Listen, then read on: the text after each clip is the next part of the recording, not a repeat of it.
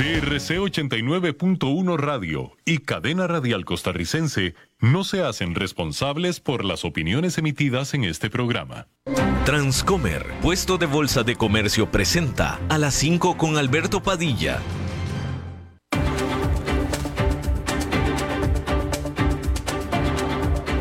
Inicia a las 5 con Alberto Padilla un programa diseñado con el objetivo de llevarte diariamente un tema de actualidad, acompañado siempre de reconocidos editorialistas, de lunes a viernes a las 5 de la tarde por CRC 89.1 Radio, a las 5 con Alberto Padilla.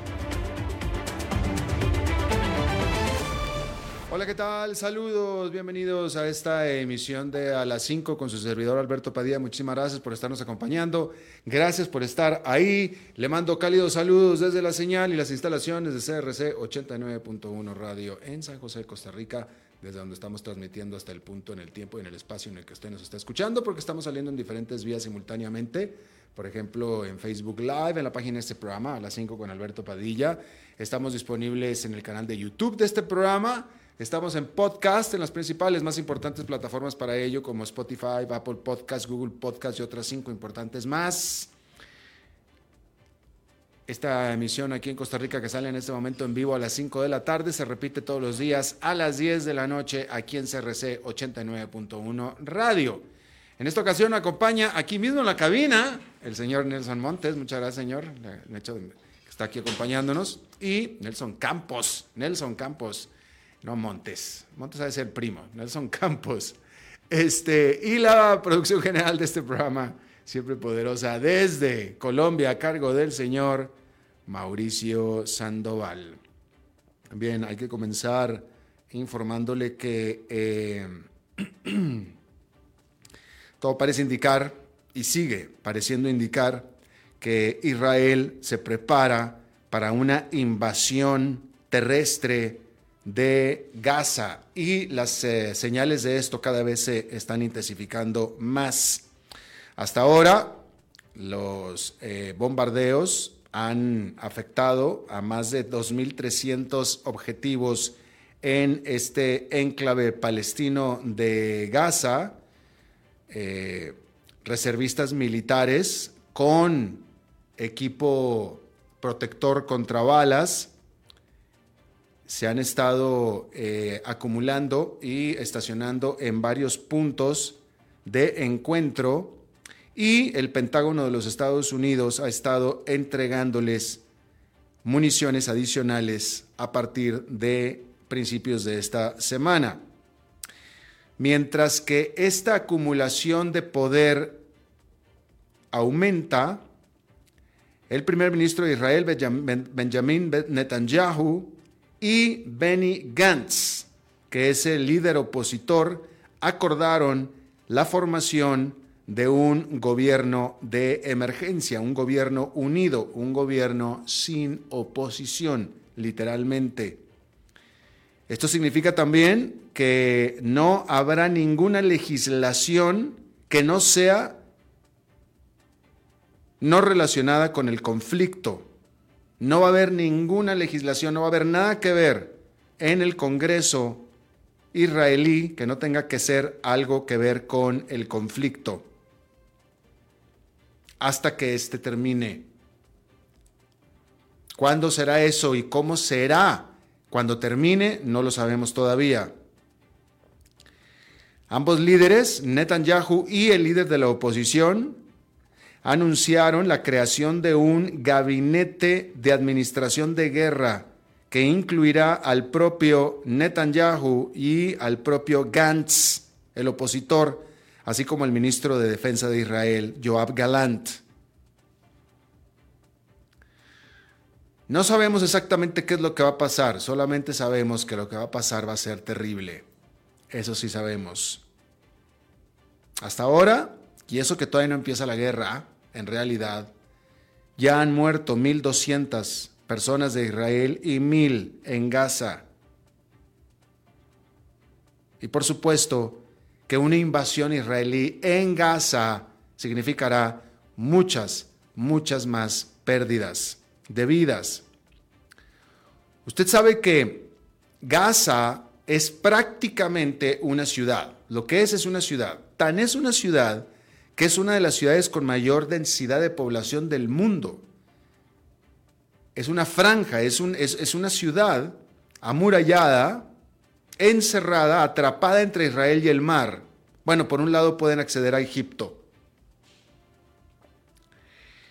Pero no es cuando los, cuando los israelíes invadan Gaza, no es que van a estar invadiendo una parte del desierto, no. Significa que van a estar entrando a la ciudad. A la ciudad, que está compuesta básicamente, es una ciudad vertical. Todo el mundo vive en edificaciones de varios pisos, todos.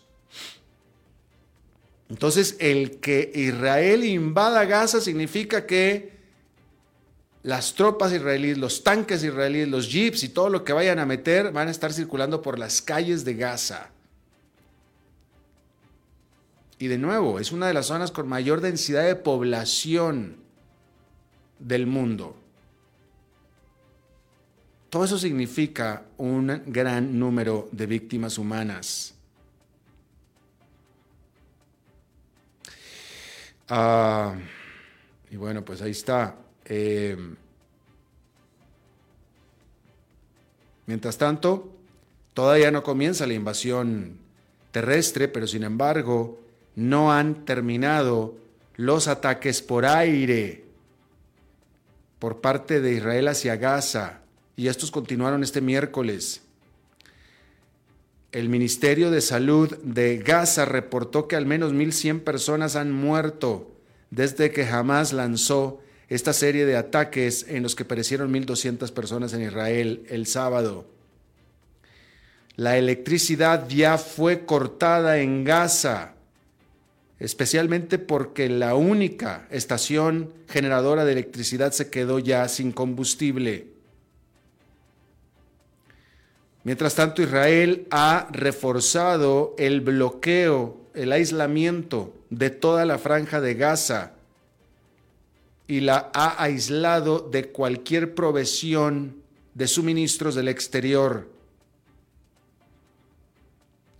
Autoridades han advertido que este bloqueo amenaza con los servicios básicos vitales de Gaza.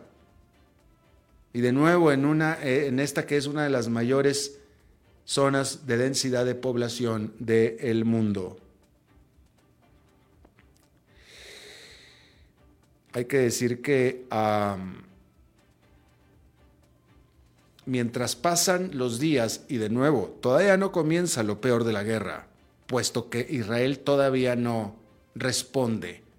Cuando responda y dependiendo cómo responda, ahí es como se va a definir qué es lo que va a pasar después.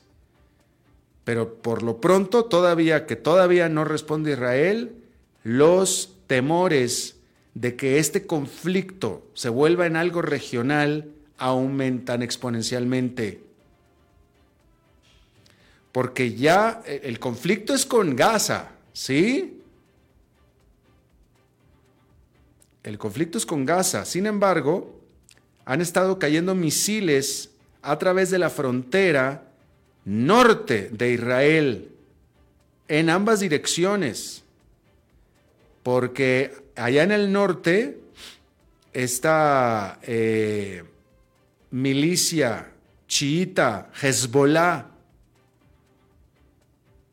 también apoyada por los iraníes, pero que están basados en Líbano, han estado atacando posiciones israelíes cerca de los altos del Golán y también en otras partes a lo largo de la frontera norte gases, más, eh, gases en el sur, acá estamos hablando del norte. Y también soldados en ambos lados de la frontera norte han parecido. Esto, yo le estoy informando algo que está sucediendo, pero que de poco se habla. Toda la atención está puesta en Gaza, en el sur. Esto está pasando en el norte. Algunos analistas eh, piensan que esto no tiene mucha importancia, puesto que serían solamente algún tipo de esfuerzo para eh, mantener distraído al ejército israelí. Sin embargo, en el Líbano muchos están pensando que esto se trata de una conflagración aún mayor. Hay que decir que la ruta costera en esa parte de, eh, en, esa zona, es, la ruta costera está llena de automóviles que están dirigiéndose hacia el norte, es decir, están huyendo de esta zona de conflicto, evidentemente porque temen que la situación se va a empeorar. Y justo como lo hizo Israel, Hezbollah anunció un llamado, hizo un llamado a atraer sus fuerzas. Y este alzamiento y este tipo de amenazas de guerra también trae consigo los riesgos de que haya un error, como por ejemplo el error que hubo y que desató la guerra entre Israel y Hezbollah en el 2006. Por otro lado, también Hezbollah tiene que dar prueba, tiene que eh, demostrar que es una fuerza tan resistente y tan fuerte, al menos como lo es jamás. Sin embargo, el líder supremo de Irán, el ayatollah Ali Khamenei, necesita que el Hezbollah mantenga su pólvora seca. Sobre todo para no enemistar y no encender en contra de Irán más todavía a Israel. De hecho, el uh, ayatollah de Irán autorizó ya negociaciones directas entre los negociadores nucleares iraníes y los Estados Unidos. Fíjese. Y pues de nuevo, e, el, el ayatollah no quiere que se sepa o quiere evitar el espectro de que está demasiado involucrado en el conflicto que está comenzando a hervir en Israel aunque apoya tanto a Hezbollah como a Hamas, Irán, de hecho, de hecho, tanto así que mientras que algunos medios de los Estados Unidos, como el Wall Street Journal, han dicho que conocen de evidencias de que fueron los iraníes y que fue Irán quien apoyó a Hamas logísticamente y con otros elementos más en este ataque del sábado en Israel, Irán lo niega. Irán lo niega. Sin embargo, celebra el ataque. Literalmente, el ayatollah dijo, yo no tuve nada que ver, pero qué bueno que sucedió. Entonces, pues ahí lo tiene usted. Sí que bueno, pero yo no tengo nada que ver ahí. Y bueno, pues ahí está. Hay que decir que los republicanos en el Congreso de los Estados Unidos aprobaron por un margen muy pequeñito a el congresista conservador del estado de Luisiana, Steve Scalise, como su nominado a el vocero, el Speaker of the House, el vocero de la Casa de Representantes. Scalise ya es, de hecho, el líder de la mayoría y venció a Jim Jordan, que es otro conservador del estado de Ohio, en, un, en una votación a, puerta cerrada, que terminó en 113 a 99. Pero para ser ratificado como vocero, Scalise necesita ganar 217 votos en el piso de la Casa de Representantes. La petrolera gigantesca estadounidense ExxonMobil acordó la compra de la Pioneer Natural Resources, que es un gigante petrolero de petróleo de esquisto, conocido como Shell Oil. Y tiene que ser un gigante porque pagó casi 60 mil millones de dólares. Se trata del mayor, la mayor compraventa en la zona que se le conoce como el Permian Basin de Texas que es la zona eh, cero, la zona cero del boom del petróleo de esquisto de los Estados Unidos. que esta zona fue la que hizo de Estados Unidos brevemente el mayor exportador de petróleo del mundo. Y se piensa que este es tan solo el primero de lo que será toda una serie de consolidaciones entre la industria del petróleo de esquisto que está ampliamente fragmentada y en la que las grandes petroleras como ExxonMobil, Shell, etcétera, estaban mayormente fuera. Y ahora quieren estar mayormente dentro, con esta compra de 60 mil millones de dólares en acciones, por cierto. Fue una compra-venta en acciones. China dobló las exportaciones, sus exportaciones de vehículos eléctricos durante septiembre comparado con el mismo mes del año anterior exportando alrededor de 91 mil automóviles eléctricos. De manera separada, China se quejó de que la Comisión Europea le dio muy poco tiempo para poder defenderse de la investigación antimonopólica, antidumping más bien, de la que es sujeto por parte de la Unión Europea desde el mes pasado, porque la Unión Europea considera que considera ponerle tarifas, aranceles a las importaciones de automóviles eléctricos chinos para proteger a sus productores domésticos de lo que llaman es una inundación de automóviles, vehículos eléctricos chinos artificialmente muy baratos, injustamente muy baratos por subsidios gubernamentales.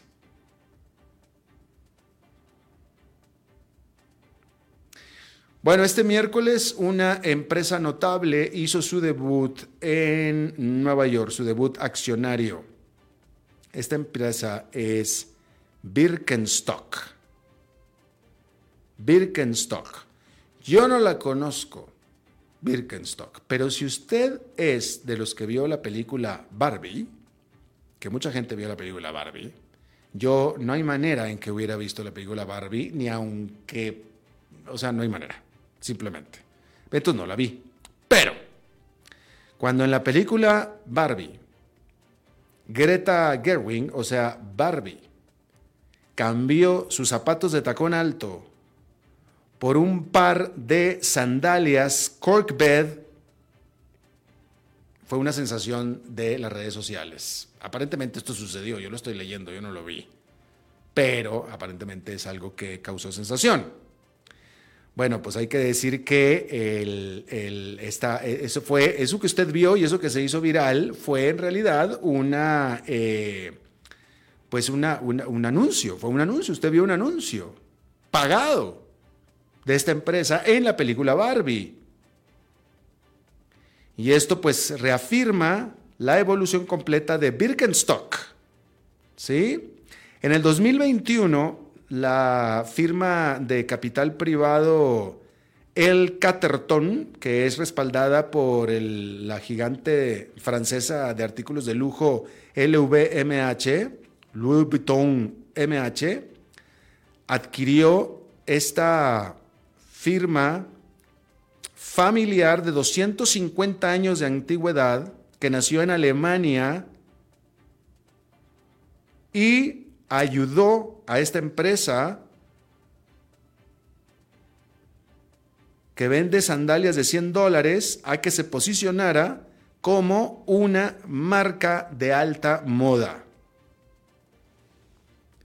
Hay que decir que un par de sandalias hoy en día en, colaboración, eh, eh, hechas estas sandalias en colaboración con Dior, por ejemplo, cuestan 1.100 dólares. Un par de sandalias. Y se venden, y se venden mucho. Bueno, pues este miércoles esta compañía entró, hizo su debut en la Bolsa de Valores de Nueva York, valuando a la empresa en esta oferta pública en 8.600 millones de dólares. Y bueno, esta eh, entrada y debut en bolsa de esta empresa como Birkenstock, pues es parte de una más amplia popularización de lo que le llaman la moda casual, que se desató en gran parte por la pandemia. Porque, por ejemplo, otras marcas de zapatos casuales y confortables como Crocs, Teva y Uggs también han tenido un impulso en sus ventas desde la pandemia. Sin embargo, Birkenstock, quien está con este esfuerzo expansionista, está queriendo atacar un mercado que hasta ahora no ha atacado mucho y que es muy lucrativo, que es el mercado asiático. Y bueno, pues ahí lo, ahí lo tiene usted en este debut que hizo esta empresa. Eh, déjeme ver más o menos si tengo aquí eh, la información. Eh, lo último que había visto es que había debutado y que durante la operación las acciones habían caído un 10%. Ahora lo que estoy leyendo es que cayeron más de 12% después de haber abierto y debutado en 41 dólares la acción. Abrió en 41 y tuvo una jornada perdedora de 12%. Ahí lo tiene usted. déjeme le comento que el lunes la lotería de los Estados Unidos, el Powerball, nadie se la ganó. El lunes era la tercera bolsa más grande de la historia de la Lotería de los Estados Unidos, nadie se la ganó, se acumula. Este miércoles la bolsa es la segunda más grande de la historia de los Estados Unidos con 1.730 millones de dólares.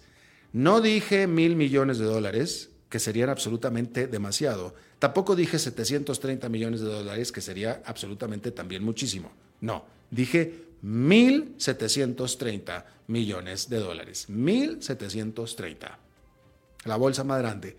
Hasta ahora la más grande es de 2.000 millones de dólares. Si hoy el,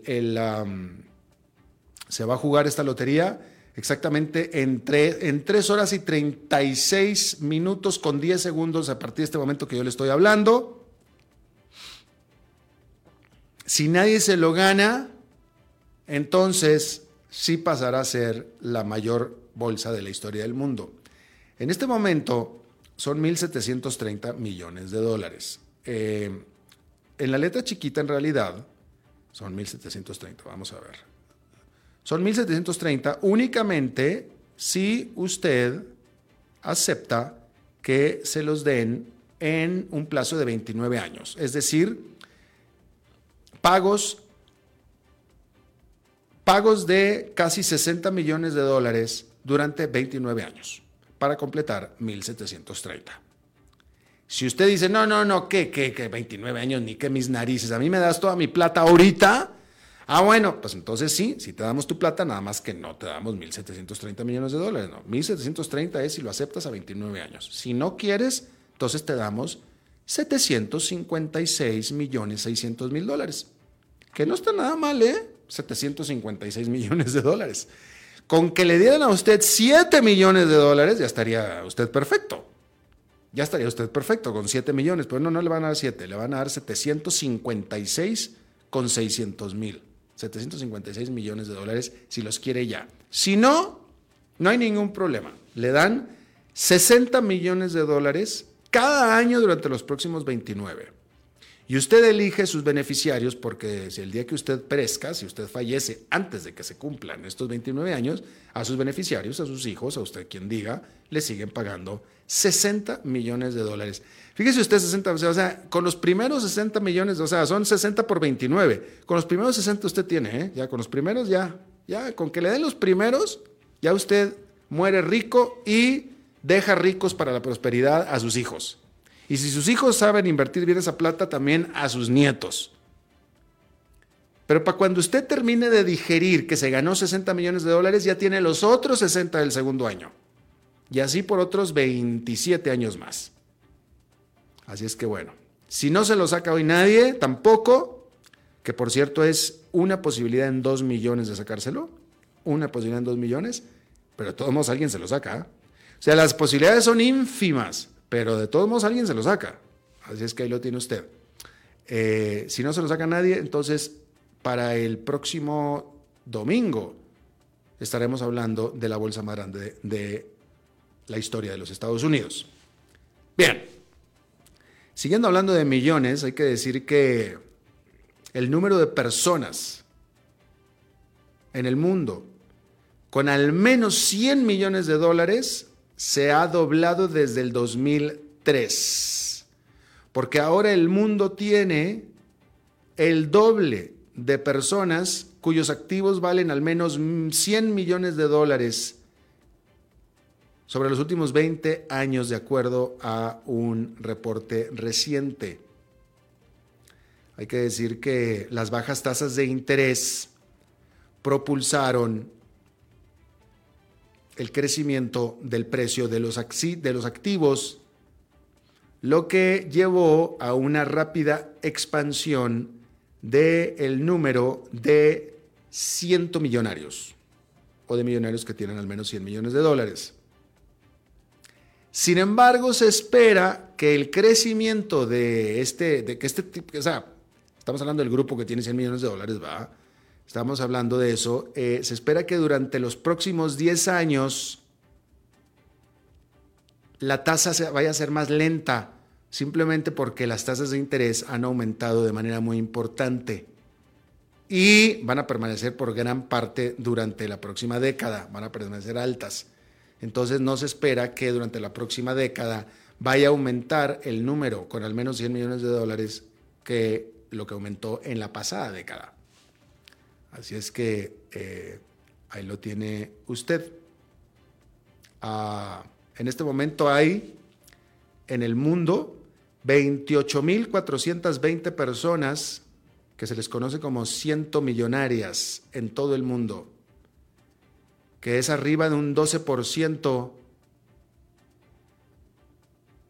sobre el año pasado, creció un 12% el número de personas con más de 100 millones de dólares sobre el año pasado y el doble que lo que había en el 2003. De acuerdo a este reporte por parte de la firma de manejo de activos Henley Partners que usó datos del New World Wealth. A ver, entonces que ahí lo tiene usted. Espero que usted que me escucha sea uno de estas felices personas. Vamos a hacer una pausa y regresamos con nuestra entrevista de hoy. 5 con Alberto Padilla por CRC 89.1 Radio. Ok, ya te has reído con nosotros, has aprendido con nosotros y nos hemos conocido más, pero es hora de ponernos serios. El mejor momento para invertir fue hace 10 años y el segundo mejor momento para hacerlo es hoy. Entra a transcomer.com, convertite en un inversionista y transforma tu destino. Transcomer, puesto de bolsa de comercio. Construyamos juntos su futuro. Somos expertos en eso.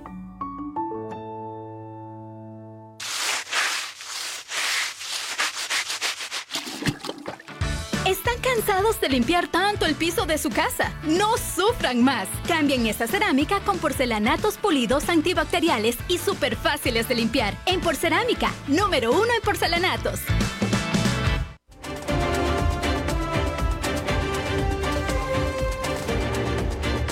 Seguimos escuchando a las 5 con Alberto Padilla.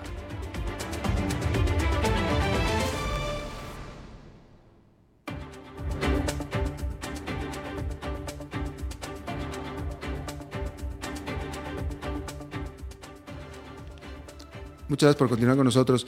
Nuestro invitado del día de hoy, eh, él eh, escribió un informe muy interesante donde hace un paralelismo entre las acciones, eh, las acciones que, el, que Daniel Ortega de Nicaragua ha hecho en contra de instituciones de la Iglesia Católica junto con o, comparadas con una estrategia similar que él documenta muy interesante que se realizó nada menos que en Cuba por parte de Raúl Castro, en contra también de instituciones de la Iglesia Católica. Yo le agradezco muchísimo a Leonardo Fernández, él es un intelectual católico cubano, eh, realizó un doctorado en la Universidad de Alcalá de Henares en España y es investigador de la ONG Justicia 11J y el Observatorio de la Libertad Académica y le agradezco muchísimo que esté acompañándonos a estas altas, altas horas de la noche allá en España. Leonardo, muchísimas gracias.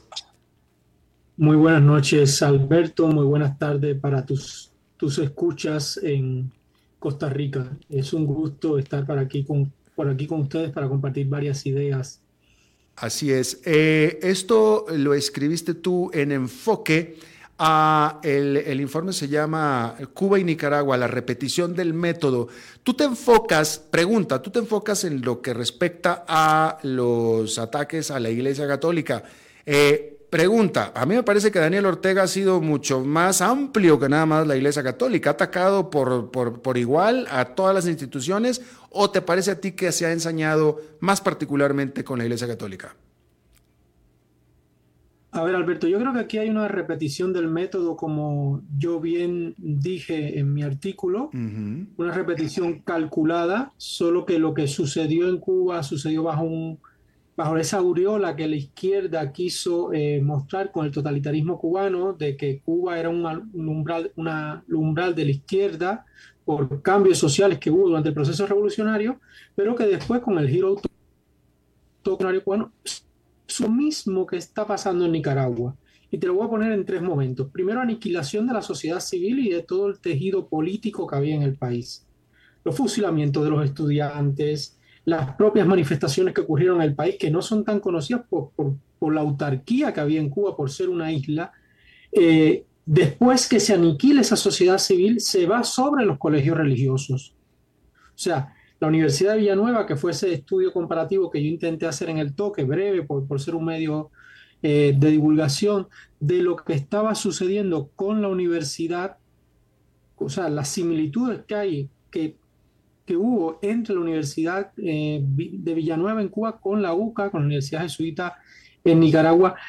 Y después hay un segundo momento, que es el que se vive, que en Nicaragua tal vez se ha intercalado, que fue eh, la persecución religiosa. O sea, si en Nicaragua hubo un obispo preso, en Cuba hubo un obispo enfermo de los nervios, porque llegaron a haber cuatro obispos detenidos. Sí. Un, el arzobispo primado Enrique Pérez Herante, que le había salvado la vida a Fidel Castro, fue, en, fue detenido en reclusión domiciliaria, porque ya sería un escándalo que el hombre que te salva la vida hace seis años atrás, tú lo, siete años atrás, tú lo vengas ahora mismo a, eh, a meter, a, eh, a, poner preso, pero el, antiguo cardenal Manuel Arteaga, el primer cardenal cubano, tuvieron que llevárselo casi convaleciente a refugiarlo en la embajada argentina, porque también lo iban a coger preso, un hombre nonagenario. O sea, esto que estamos viendo en Nicaragua, y yo siempre eh, lo repito, es lo que ha sucedido en Cuba por más de 60 años. Claro.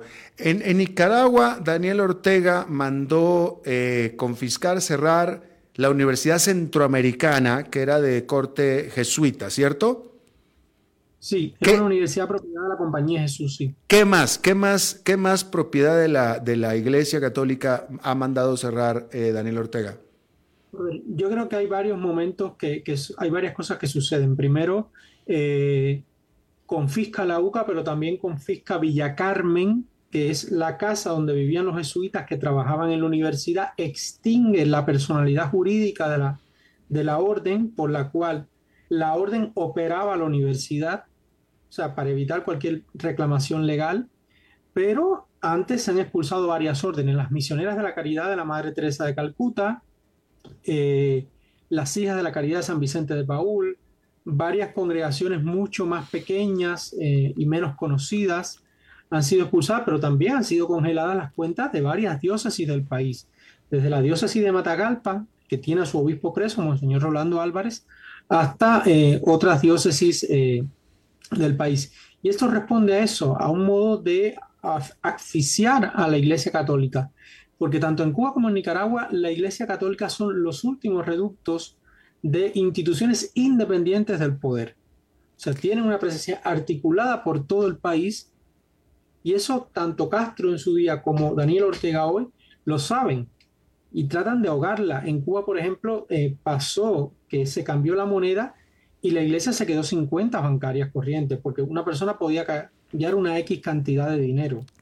Eh, Leonardo, déjame te pregunto esto. A mí me llama la atención la tibia, voy a calificarla como tibia respuesta del Vaticano, del Papa, a lo que ha estado sucediendo en Nicaragua sobre la Iglesia Católica, Apostólica y Rumana. Y romana. Eh, eh, eh, esto, esto de la reacción tibia es una opinión mía. Yo quiero saber si tú la compartes.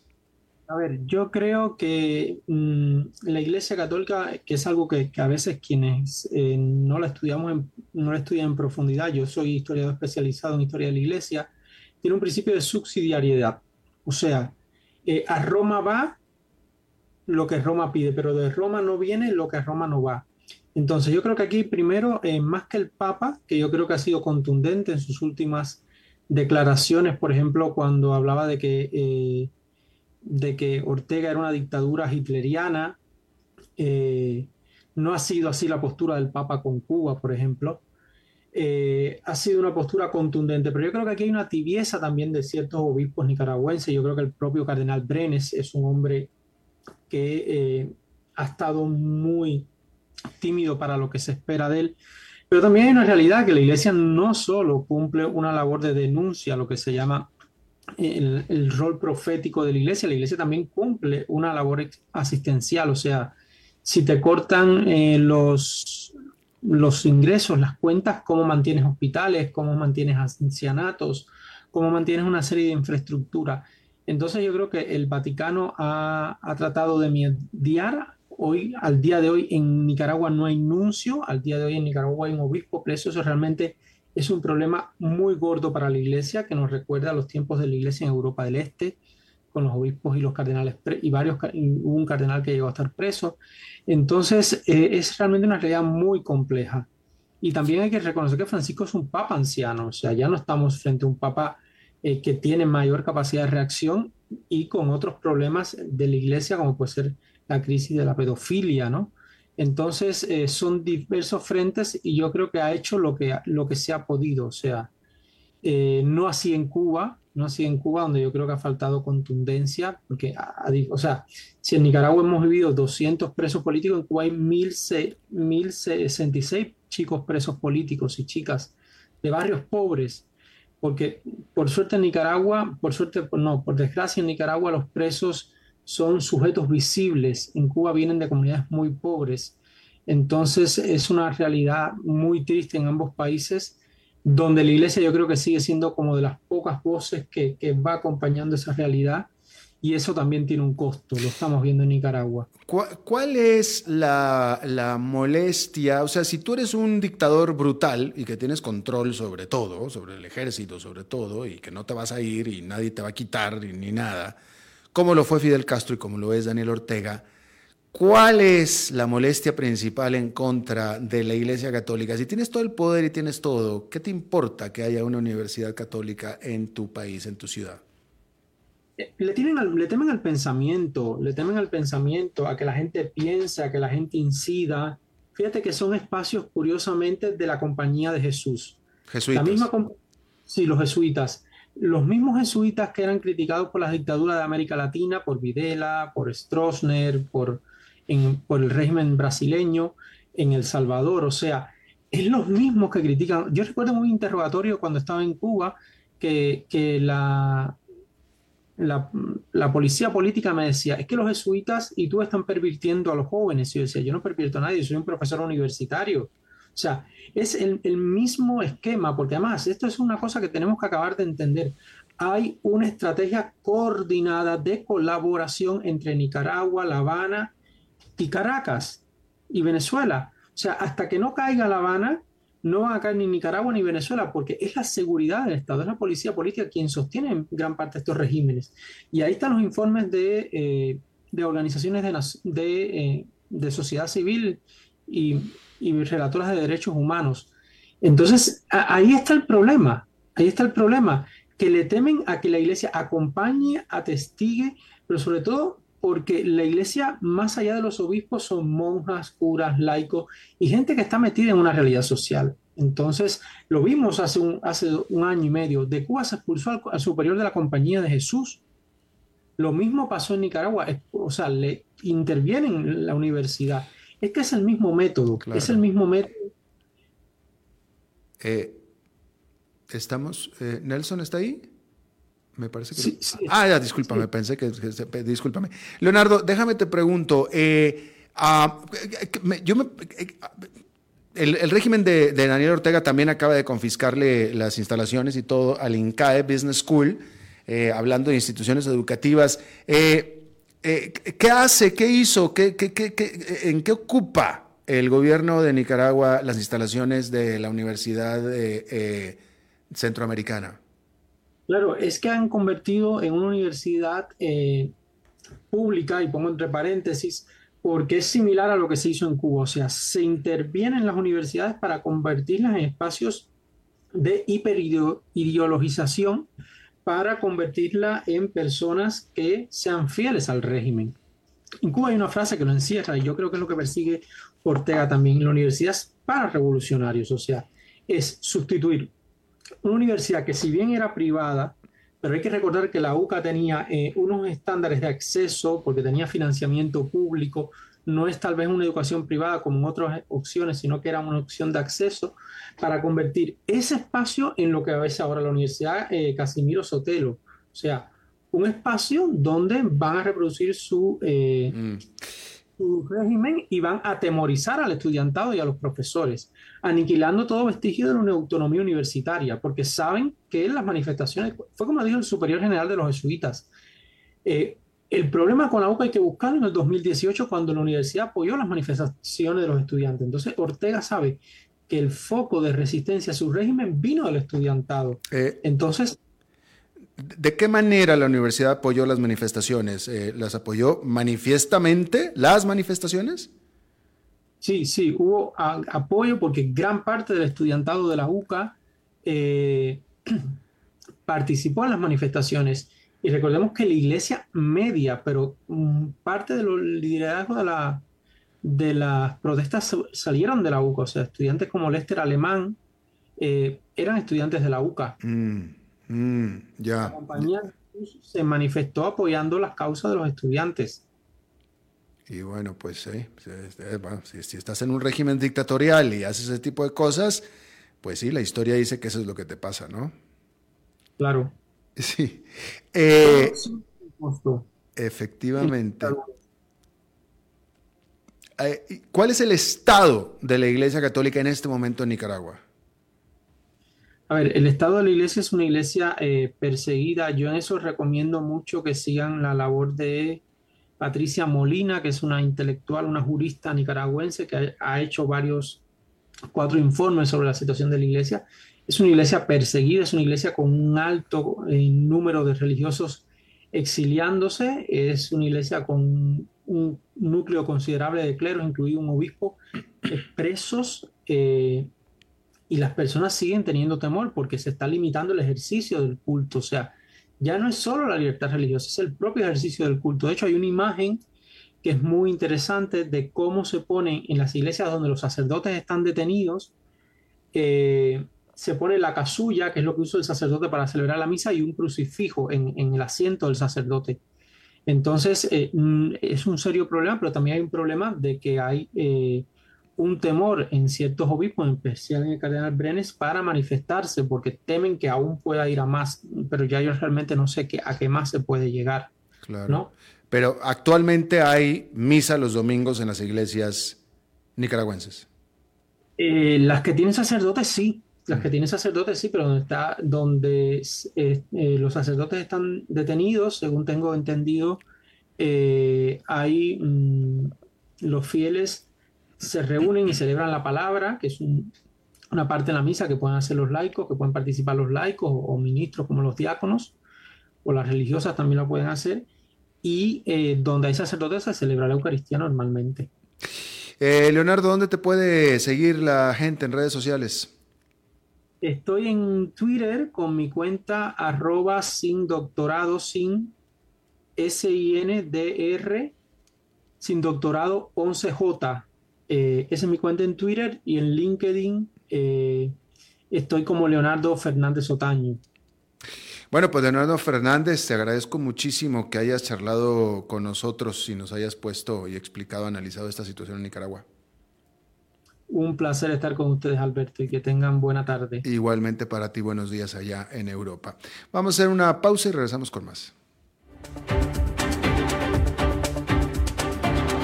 A las 5 con Alberto Padilla, por CRC 89.1 Radio.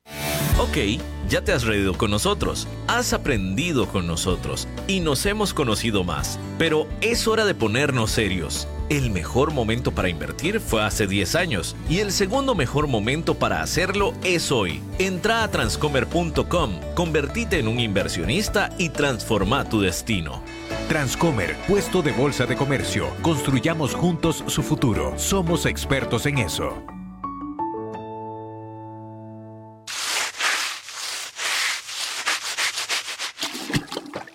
¿Están cansados de limpiar tanto el piso de su casa? No sufran más. Cambien esta cerámica con porcelanatos pulidos antibacteriales y súper fáciles de limpiar. En Porcerámica, número uno en porcelanatos.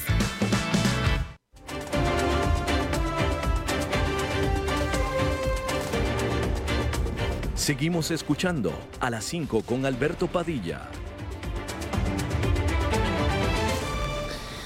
Bueno, como cada miércoles, bueno, como cada miércoles vamos a pegarle una visita a nuestra muy buena amiga Maritza, que está ella en vivo en su programa. Maritza, ¿cómo estás? Bien, aquí estoy, este, como una, una flor que, que renace, una flor que la acaban de, de, de, de cortar fresca. Fresquita y, y, y aroma, Y aromática. rozagante. Y rozagante y aromática.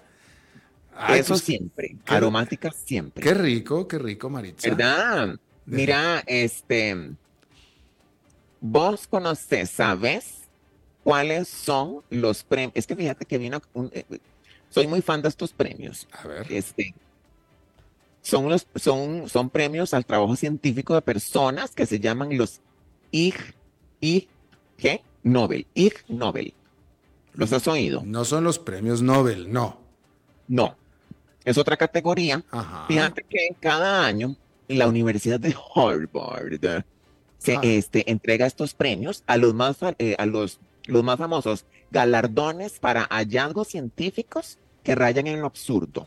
¿Nunca has oído de, de esto? No, fíjate que no, pero qué bueno, para eso te tenemos a ti, para que nos hables de cosas que nadie más ha escuchado.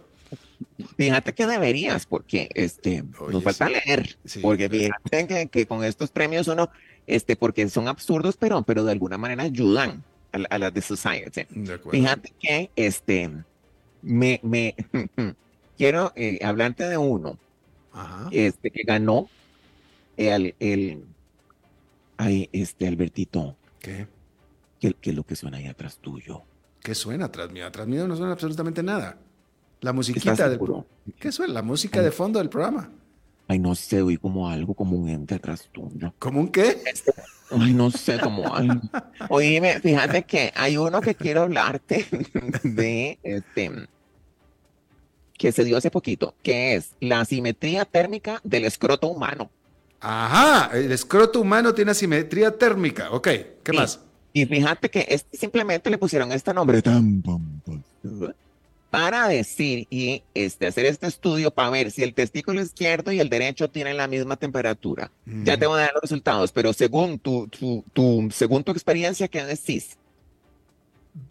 Yo digo que el- el- el- los, los dos testículos de cada hombre tienen la misma temperatura, diría yo. Fíjate que no.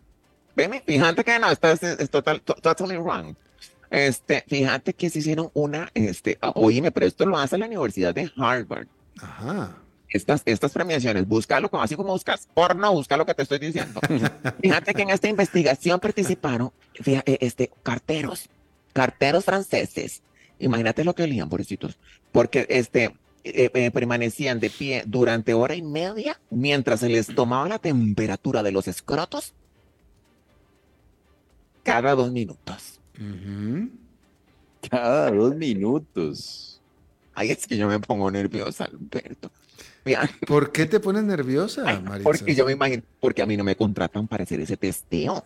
Imagínate, no testeando. Entonces, fíjate que este, hicieron las medidas con los carteros de sanadas y vestidos. ¿Quieres, ¿Quieres que te diga cuál es el resultado? Eso sería interesante ya que estamos en este... Pero en este momento te, yo te invito a que, a, que pongas tu mano en tu parte, a ver qué es vos. en, en mi escroto. Créeme que tengo bastantes años haciéndolo y nunca había notado una diferencia de... Maritza. Maritza. hoy anda dispersa hoy. No, a estar muerta de la risa es lo que va a estar haciendo. Ya te pasa mi agua. no, no seas tan bruto. Fíjate que los estos chiquillos. Eh, ay, no voy a poder. Maritza, yo, quiero, a, ver, a ver si te sacas, Maritza, Maritza, a ver si te sacas tú un premio Nobel y haces una encuesta para preguntar qué es lo primero que todo hombre hace en la mañana al despertarse y antes de abrir incluso sus primeros ojitos del día. las gónadas? Pues exactamente. Bueno, pues claro, muchachos, si yo he tenido no sé cuántos novios que hacen lo mismo. Que uno dice, pero ¿qué es lo que están tanteando ahí abajo? es la pero decime qué es la cosa. Es como si fuera un termómetro de, para, ver cómo va a estar el día. Bueno, primero hay que asegurarse que ah, primero hay que asegurarse que todo está en su lugar. Mm, no, no, ni modo que te lo vayan a robar o que, van a que a dónde están ahí las bolas. Nunca sabes, pero... Oíme, este, entonces fíjate que el resultado fue, te voy a decir cuál fue el resultado para que chiquillos ustedes lo testen en las mañanas. El izquierdo es más caliente, pero solo cuando se tiene la ropa puesta. Ajá. Y ve, pero espérate, fíjate que vos me puedes decir, que, pero qué que, absurdo es este estudio. Y, y, fíjate que este, estos estudios también representan un avance, esto es útil para la ciencia.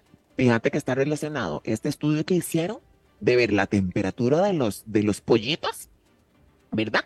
Este, a ver cómo puede afectar la fertilidad, la fertilidad de los hombres. Ah, esa parte sí está bastante estudiada, sí. Pero es que veme, este, Albertito, que todo tiene su, todo tiene su porqué. Y veme, por ejemplo, este, este estudio me fascinó, pero hay otros. Por ejemplo, veme qué cosa. Dicen que eh, hay otro que es que se ganó, te voy a decir uno que, que ganó el premio este, del, del Ig Nobel a la biología. Y fue que unos este, científicos descubrieron que las cucarachas muertas magnetizadas se comportan diferente a las cucarachas vivas magnetizadas? Pues claro, porque la muerta magnetizada está muerta. Es que eso es lo que digo yo. Importante. Está magnetizada, está muerta, está muerta. Alberto, pero fíjate que yo no te miento. Este, veme, veme. ¿Dónde va a parar el presupuesto de una universidad como Harvard? A ver qué, de qué temperatura tenés vos las, las, Bueno, pues que es importante. Mira, ahorita que. ¡Decímela! ¿Qué quieres que te diga?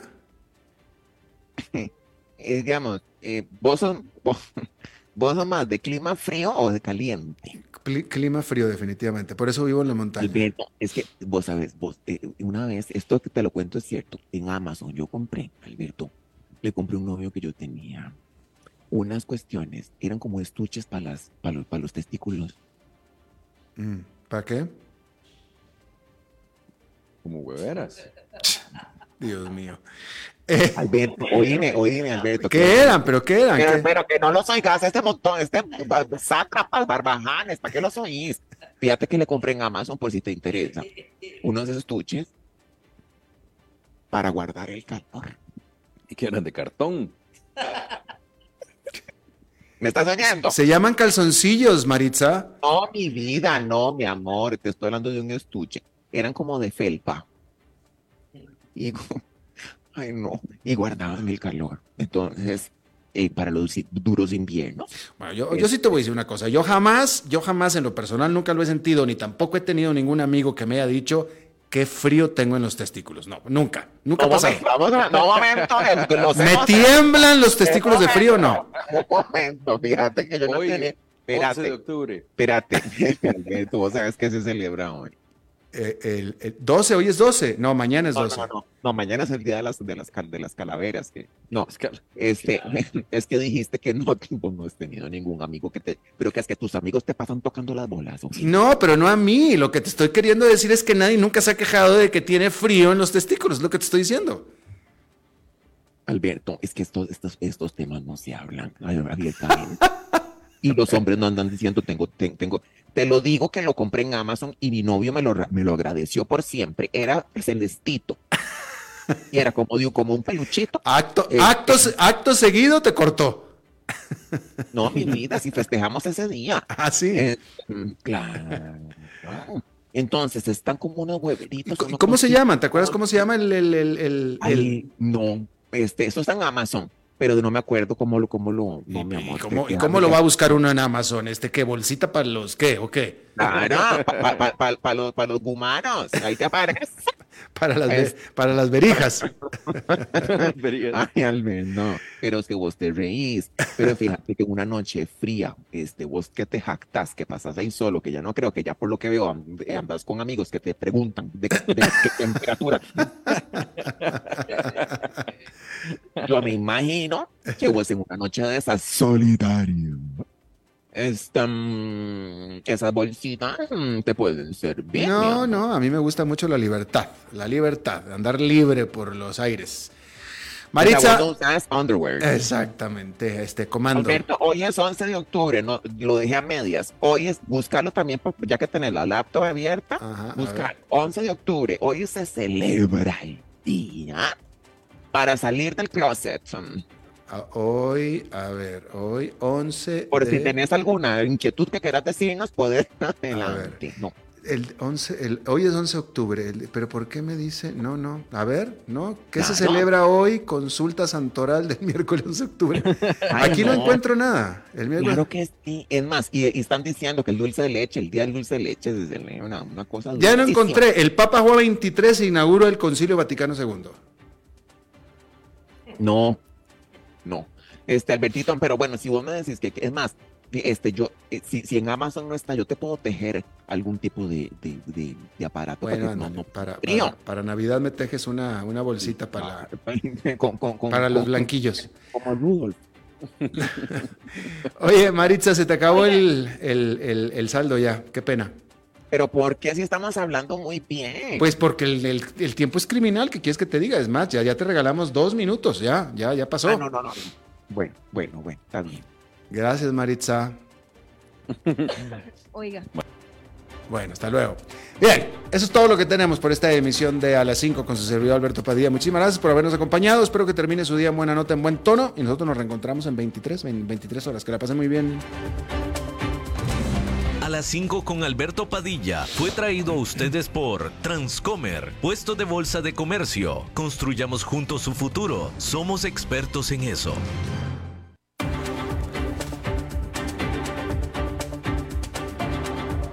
Concluye a las 5 con Alberto Padilla. Un programa diseñado con el objetivo de llevarte diariamente un tema de actualidad, acompañado siempre de reconocidos editorialistas, de lunes a viernes a las 5 de la tarde por CRC 89.1 Radio, a las 5 con Alberto Padilla.